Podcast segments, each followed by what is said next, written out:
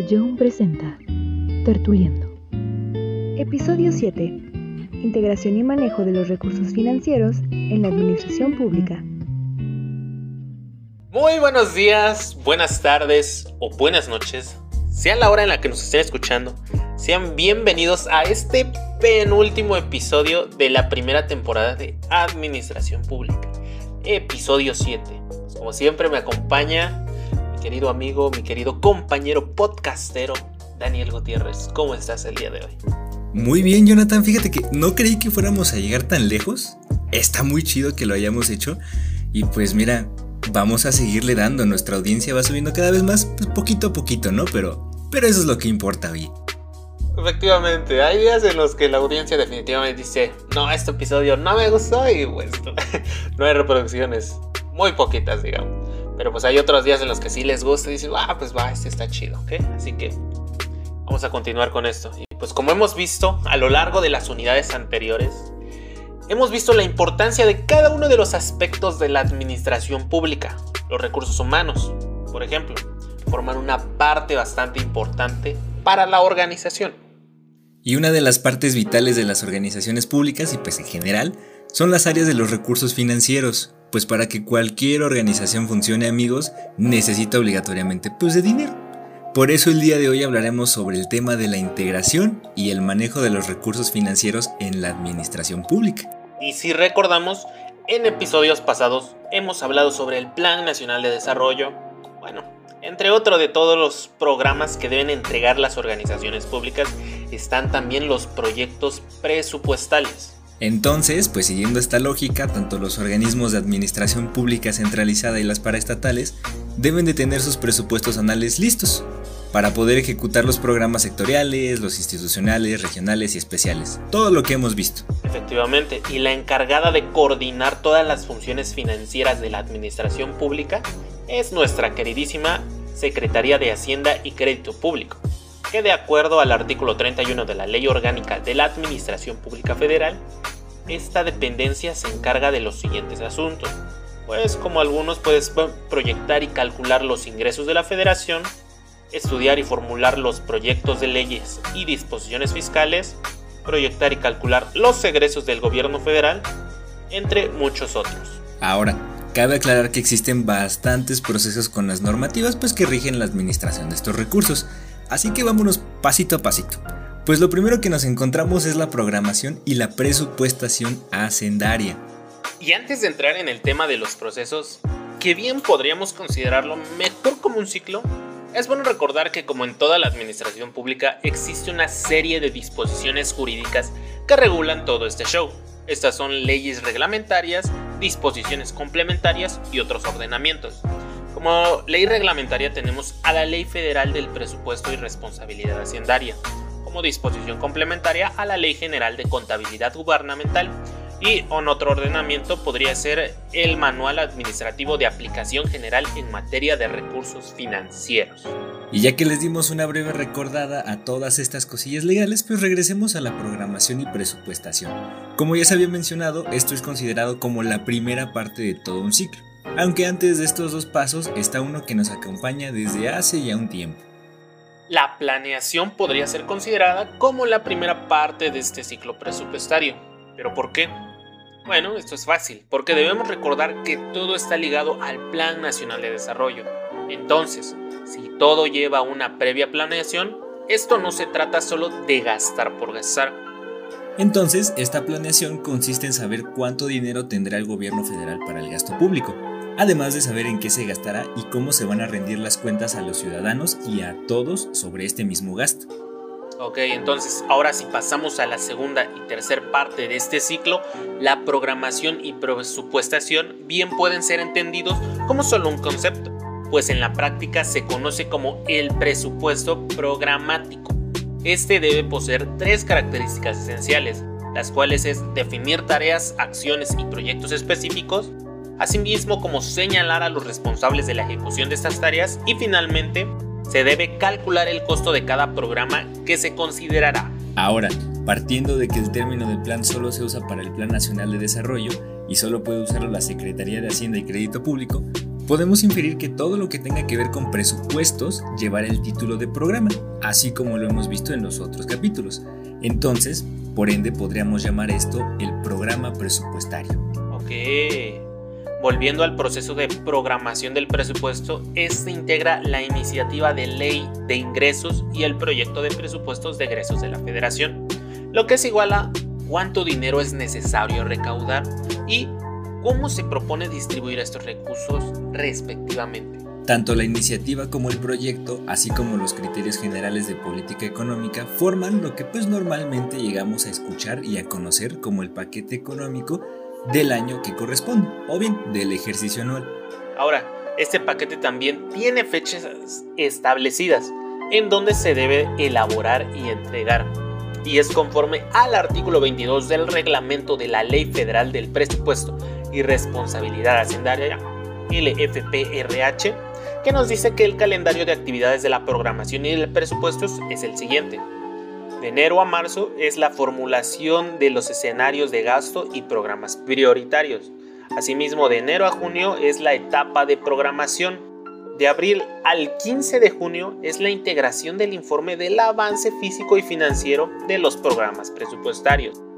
De junio a julio son las etapas de presupuestos nos pasamos casi al final de junio a agosto es la elaboración de integración del proyecto de presupuestos de egresos.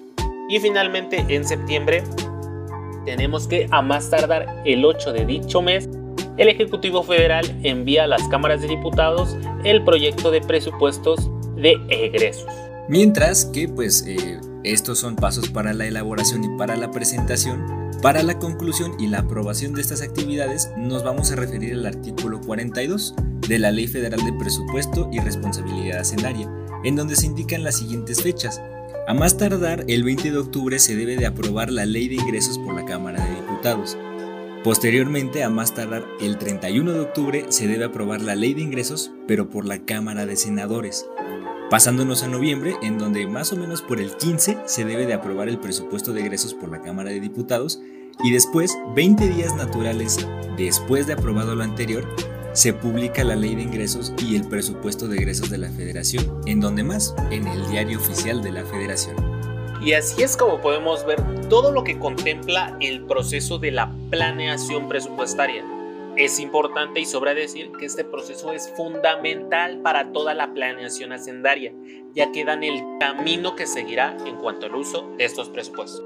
Aunque esto no termina aquí, pues existen también leyes especiales que ayudan a la captación de dinero que pues se usará como presupuesto. Y tanto la ley de ingresos como el presupuesto de egresos de la federación son dos importantes procesos dentro de la programación del presupuesto, mientras que el primero tiene que ver con la recaudación y los mecanismos para obtener los recursos financieros, el segundo tiene que ver con su distribución y su destino. La idea del presupuesto programático es que lo que se planea gastar en un año o ejercicio fiscal corresponda a lo previsto a los ingresos anuales.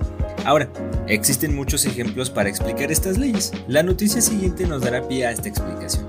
Básicamente se titula que el gobierno prevé 336.500 millones de pesos de ingreso extra en el 2021 y dentro de toda esta noticia podemos destacar que la Secretaría de Hacienda y Crédito Público previó este dinero extra aun cuando se tenía la ley de ingresos de la Federación en el 2021.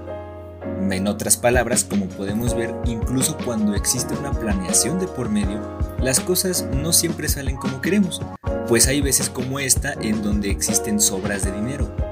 ¿Podrá suceder lo contrario?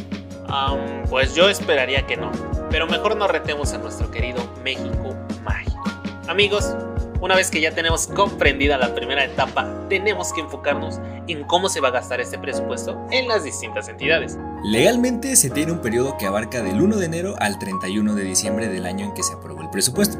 En otras palabras, se tiene un año para poder poner en marcha el ejercicio de este gasto público. Durante la realización de este ejercicio, quienes ejercerán este gasto deben cerciorarse de que se cumpla el uso de este en lo que se estableció en el programa que se entregó. Para ello, deben de contar con sistemas de control para la programación, la presupuestación, ejecución, registro e información del gasto observando siempre criterios como lo son la legalidad, la honestidad, eficiencia, eficacia, economía, racionalidad, austeridad, transparencia, control, rendición de cuentas y equidad de género conforme lo establece el artículo 1 de la Ley Federal del Presupuesto y Responsabilidad Hacendaria.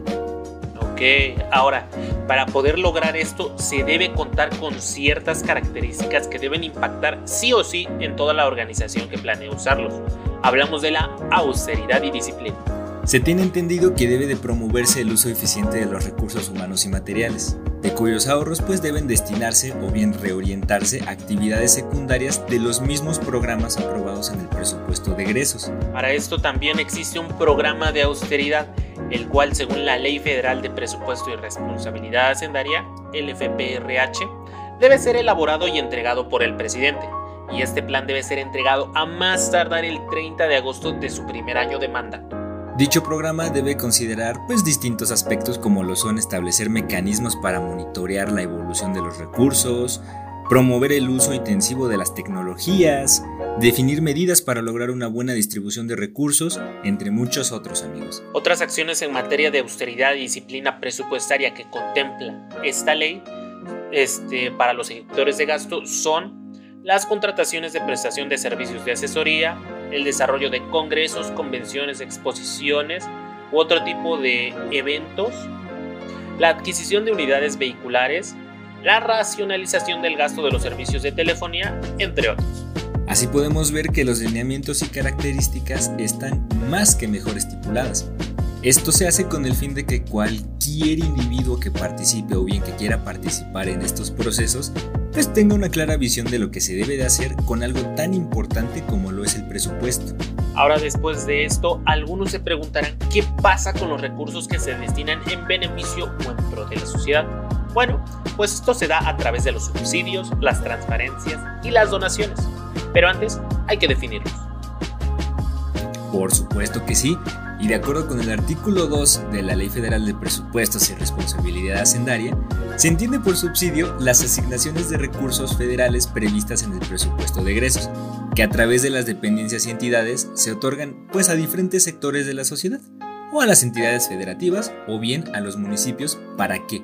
Para fomentar el desarrollo de actividades sociales o bien económicas de interés general.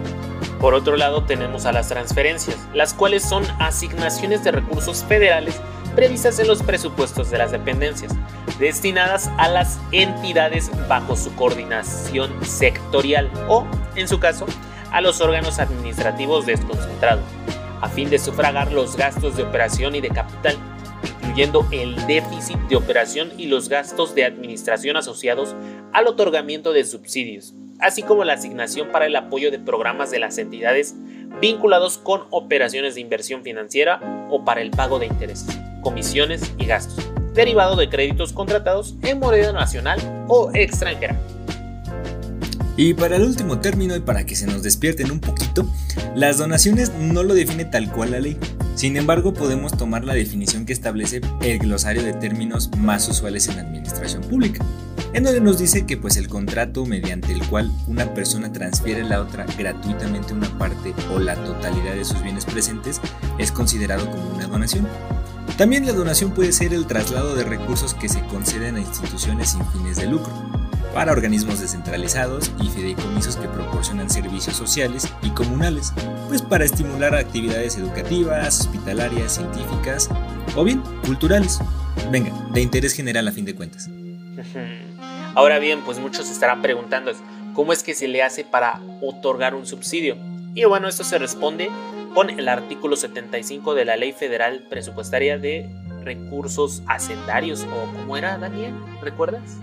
Ah, sí, claro, creo que Ley Federal para... No, Ley Federal de Presupuestos y no sé qué es la R, Hacendarios. Eso. Responsabilidad hacendaria, ya, ya, ya lo vi, ya lo vi. no, no, es que también me pongo un jaque y pues, no, no puedo quedar de yo así nada más. Ahora, esto nos dice que se debe identificar con precisión a la población objetivo. Se deben de prever montos más máximos por beneficiario y porcentaje del costo total del programa. Procurar que el mecanismo de distribución, operación y administración otorgue acceso equitativo a todos los grupos sociales, a entre muchos otros. Al final podemos decir que se debe reportar su ejercicio en los informes trimestrales. Y ahora Bueno, pues algunos de los subsidios que encontramos son los que se tienen, por ejemplo, en el metro de la Ciudad de México o bien en la gasolina en todo el país. En estos casos, pues podemos poner, por ejemplo, estas noticias, amigos. Y es que la primera de ellas nos dice que el metro de la Ciudad de México, eh, durante toda la pandemia de COVID-19, pues perdió alrededor de unos 3.074 millones de pesos, lo que es bastante, y pues no sé si tú sepas, Jonathan, pero yo recuerdo que el subsidio que daban ahí en el metro, al menos con los usuarios este, que compraban los boletitos o bien las tarjetitas, era más o menos del 50%, según yo. Es decir, tú pagabas 5 pesos para el metro y el gobierno te ponía los otros 5. Iba de su bolsillo para que pudieras usarlo. Efectivamente. Bueno, al menos yo como no tengo un metro acá en Oaxaca, pues no te puedo decir, ah, es que ese subsidio lo conozco a la perfección, pero sí he escuchado cosas así. Y mira, como mencionas, la noticia, aunque pues esta por el 2020, por la pandemia, se vio afectada, ese subsidio ayuda para que nosotros como este, pasajeros de este transporte, pues no paguemos muchísimo más dinero del que debamos. Claro, exactamente. Y algo chistoso amigos es que, bueno, realmente esta información no es muy verídica, pero tenemos entendido que al menos los transportes de otros estados, llámese el del Estado de México, no cuentan con estos subsidios. Es por eso que son precios tan altos. Aunque debemos de repetir, no tenemos tanta certeza de esta información. Así que mira, ¿te parece si pasamos a la siguiente noticia? La cual es la de la gasolina, en donde México sube el subsidio fiscal en gasolinas a su mayor nivel en casi tres años. Recordemos que últimamente pues las gasolinas han estado subiendo o bajando de precios de una manera muy loca. Recuerdo que hace 10 años costaba como 9 pesos el litro. Entonces amigos, esto es una cosa muy, muy extraña. Pero es un buen ejemplo para pues mostrarles que sí existen los subsidios y no son los papás. Efectivamente, estos subsidios, pues de alguna manera, aunque los precios estén elevándose poco a poco, sirve para que no se disparen aún más de lo que debería. Así que, pues, sí, se preguntan si existen, sí, sí existen. Si apliquen de manera adecuada, pues quién sabe, ¿no? Pero bueno, claro está que estos programas se deben sujetar a reglas de operación y dichas reglas, pues, se deben establecer en algún artículo. Y este artículo es el 77, en el cual se habla de los lineamientos, metodologías, procedimientos, manuales, formatos, modelos de convenio, convocatorias y pues otros de cualquier naturaleza análoga.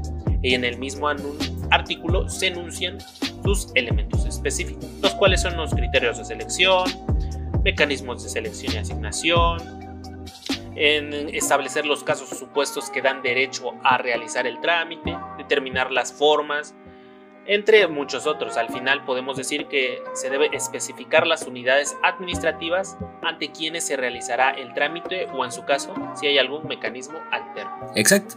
Ahora, si nos pasamos a los donativos, los poderes legislativo y judicial, así como las dependencias y entidades, pueden otorgarlos, siempre que realicen lo establecido en el artículo 80 de esta misma ley el cual nos dice que pues se debe de contar con recursos aprobados por la Cámara de Diputados, eh, se debe de corroborar que los donativos no se encuentren integrados en algún otro padrón y que pues los informes trimestrales deben de incluir las erogaciones con cargo a la partida de estos mismos gastos. Que para los donativos las reglas de operación son un poco más laxas que para con los subsidios.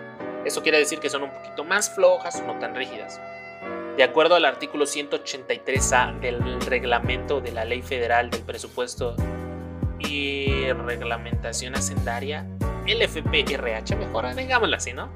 El proyecto que presenta el beneficiario y que justifica la utilidad social del donativo debe incluir los siguientes elementos. Tales elementos son objetivos específicos que se pretenden alcanzar, plazos en el que se deben observar la aplicación de estos recursos, el esquema que se utiliza para comprobar las actividades realizadas y finalmente una vez determinado el otorgamiento del donativo, este se debe formalizar mediante un instrumento jurídico celebrado entre el ejecutor del gasto y el beneficiario, o bien un contrato, podría ser. Ahora, para los beneficios según el artículo 183 del reglamento que la Ley Federal del Presupuesto y Responsabilidad Hacendaria, ya me los aprendí amigos, ya me lo aprendí, pues deben de cumplir con los siguientes puntos amigos. Entre ellos está, por ejemplo, el aplicar los recursos federales otorgados como donativos de la federación al cumplimiento de los objetivos a realizar También está, por ejemplo, abrir y mantener una cuenta o subcuenta bancaria específica, proporcionar información que para efectos de control, vigilancia y fiscalización regularan la Secretaría de Hacienda y Crédito Público, y pues restituir los recursos recibidos como donativos y los rendimientos obtenidos. Bueno, por último, para pasar a las transferencias conforme lo, like, lo marca la normativa aplicable en la materia, esto pues si quieren ahondar un poco más, se, se hablará en el siguiente episodio, así que ténganos paciencia. Las dependencias y entidades deben hacer pública a través de sus respectivas páginas de Internet la relación de los beneficiarios de los donativos, los montos otorgados y las actividades a las cuales se destinaron. Y como toda empresa u organización, el gobierno también debe de llevar un control de información para emitir información financiera. Y esto lo hace a través de la contabilidad gubernamental, la cual se basa en la Ley General de Contabilidad Gubernamental, o bien amigos, la LGCG. Recuérdenlo bien. Pero pues para esta hablar sobre esos temas, nos vamos a ir a nuestra queridísima sección de Preguntando y Chismeando. Oh, oh. Y por favor, dale compañero, empezamos. una, una disculpa amigos, empezamos con la primer pregunta que nos hace John, porque tiene muchas Ns, y él nos pregunta pues, ¿para quién es obligatoria la LGCG? Ok, bueno, esta ley es obligatoria para los entes públicos, es decir, para los poderes ejecutivo, legislativo y judicial de la federación. Ahora, pasando a la siguiente pregunta, nos dice arroba tamara.inu. ¿Qué es la contabilidad gubernamental? Bueno, Tamara básicamente y según el artículo 4 de la Ley General de Contabilidad Gubernamental, es una técnica que sustenta los sistemas de contabilidad gubernamental y que se utiliza para el registro de las transacciones que llevan a cabo los entes públicos, expresada en términos monetarios, captando diversos eventos económicos identificables y cuantificables que afecten los bienes, inversiones, obligaciones y pasivos, así como el propio patrimonio, con el fin de generar información financiera que facilite la toma de decisiones y además que sea un apoyo confiable en la administración de los recursos públicos.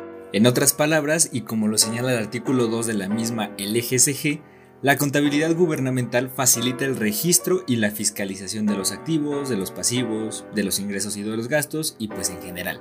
Contribuye a medir la eficacia, la economía y la eficiencia del gasto e ingresos públicos, la administración de la deuda pública, incluyendo las obligaciones contingentes y el patrimonio del Estado. Y ahí no acaba todo amigos, pues arroba leti-n.n nos dice que ella recuerda haber escuchado sobre un tal CONAC y recuerda que estaba ligado a todo esto, pero pues no se acuerda muy bien. Vamos a ayudarla a recordar. Por supuesto que sí. Mira, este se refiere al Consejo Nacional de Armonización Contable, CONAC. ¿Y a qué se refieren? ¿Qué es esto? ¿Qué es armonización contable? ¿Qué es? Bueno, pues es un órgano que, como su nombre lo indica, realiza funciones rectoras de armonización de acuerdo al artículo 6 de la LGCG, que en palabras o dicho eh, artículo, como lo diría el CONAC, es el órgano de coordinación para la armonización de la contabilidad gubernamental y que tiene por objeto la emisión de normas contables, lineamientos para la generación de información financiera que aplicarán los entes públicos algo así como las normas de información financiera. Claro, qué, qué bonitas normas, ¿no? Librotes, señores librotes. Y mira, para la siguiente pregunta, pues va muy relacionado con esto, porque arroba Evenkate eh, nos dice que cuáles son los objetivos del CONAC. Y pues la verdad es que son varios estos objetivos, pero vamos a mencionar algunos como por ejemplo pues que facilitan la toma de decisiones con información veraz, que además pues permiten la adopción de políticas para el manejo eficiente del gasto, atienden requerimientos de información de los usuarios en general sobre todas las finanzas públicas y también permiten una efectiva transparencia en la rendición de cuentas que tanta falta nos hace amigos. Ok, y para última, para estas últimas preguntas tenemos que arroba David bajo ríos nos pregunta ¿qué es el sistema de contabilidad gubernamental y cuál es su estructura? Bueno, Empezando por la primera, el Sistema de Contabilidad Gubernamental o SGC es un sistema que busca generar estados financieros confiables, oportunos, comprensibles, periódicos y comparables, los cuales son expresados en términos monetarios. Su estructura va más o menos así. Primero tienen un plan de cuentas, después tienen un clasificador presupuestario armonizado, en donde pues se divide por ingresos, por gastos, etc. Posteriormente tenemos los momentos contables, las matrices de conversión, normas contables en general, libros principales y registros auxiliares y manuales de contabilidad, en donde está pues por ejemplo el plan de cuentas o la lista de cuentas, los instructivos de mandos de cuentas, entre muchos otros. Y para finalizar este episodio, y después de toda esta gran información, nos vamos a la última sección de administra datos. Son datos tremendos, datos tremendísimos. Ahora, Jonathan, ¿sabías que hay que hacer una evaluación del patrimonio del Estado que se establece en el Manual de Contabilidad Gubernamental que es elaborado por el CONAC y que establece que se deben de registrar inmuebles, muebles y otros bienes que la CONAC determine? Ok, bueno, también es importante saber que los gobiernos deben integrar estados financieros y estos se deben integrar según la LGCG desde un punto de vista de un orden federal. Deben contener información contable, información presupuestaria, información programática e información complementaria. Ahora, para el orden estatal, en la medida de lo posible, deben producir la misma información que la federación, con excepción, claro, de la información contable de la deuda y otros pasivos. Para sufragar este renglón, el artículo 47 de la LGCG establece que los estados lo deben desagregar de la siguiente forma, con un estado analítico de la deuda, con un endeudamiento neto y con intereses de la propia deuda. Y finalmente, para el orden local debe integrarse información contable como los estados básicos de información financiera, como estado de resultados, estado de cambios en el, en el capital, así como integrar información presupuestaria, estados analíticos de ingresos y estados analíticos del ejercicio del presupuesto de egresos. Por último, cabe mencionar que existe un equivalente en esta contabilidad gubernamental a lo que conocemos como el informe de gobierno, y esta es la cuenta pública, la cual permite verificar el cumplimiento de los objetivos de los programas gubernamentales para evaluar los resultados de la gestión financiera. La cuenta pública es entregada a la Cámara de Diputados y también es revisada por la Auditoría Superior de la Federación. Ok, Finalmente, como último dato, el ciclo presupuestario se conoce, bueno, se compone se conoce de la siguiente manera.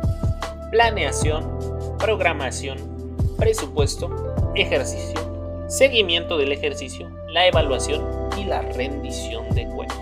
Ahora amigos, cabe recordar que todo esto que mencionó Jonathan es lo que vimos a lo largo de todo el episodio no es más que un proceso o bien un ciclo, el cual pues ayuda en muy gran medida a poder tener una buena rendición de cuentas en donde más, en el ámbito presupuestario que es tan importante aquí y en China amigos.